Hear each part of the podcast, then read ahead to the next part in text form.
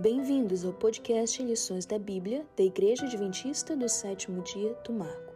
Lembre-se de que você foi escravo.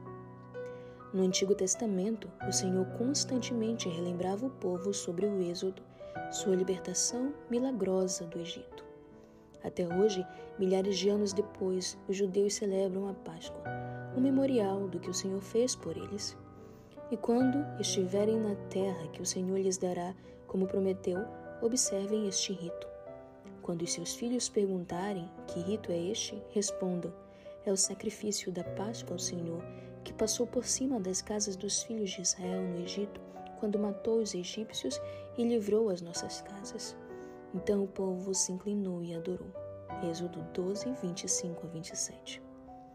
Para a igreja no presente, a Páscoa é símbolo da libertação que nos foi oferecida em Cristo pois também Cristo, nosso Cordeiro Pascal, foi sacrificado. 1 Coríntios 5, 7. Em Efésio 2, 8 a 13, nós observamos que os crentes e os gentios deviam se lembrar de que haviam sido salvos pela graça e não por suas obras. Paulo queria que aquelas pessoas se lembrassem do que Deus havia feito por elas em Cristo, de que ele as salvou e o que elas tinham adquirido então devido à graça divina. Assim como aconteceu com os filhos de Israel, não era nada de si próprias que a justificava perante Deus. Em vez disso, apenas a graça divina dada a eles, embora fossem estranhos às alianças da promessa, as tornava quem eram em Cristo Jesus. Para os judeus no deserto e os cristãos em Éfeso, o importante era que sempre se lembrassem do que Deus havia feito por eles em Cristo.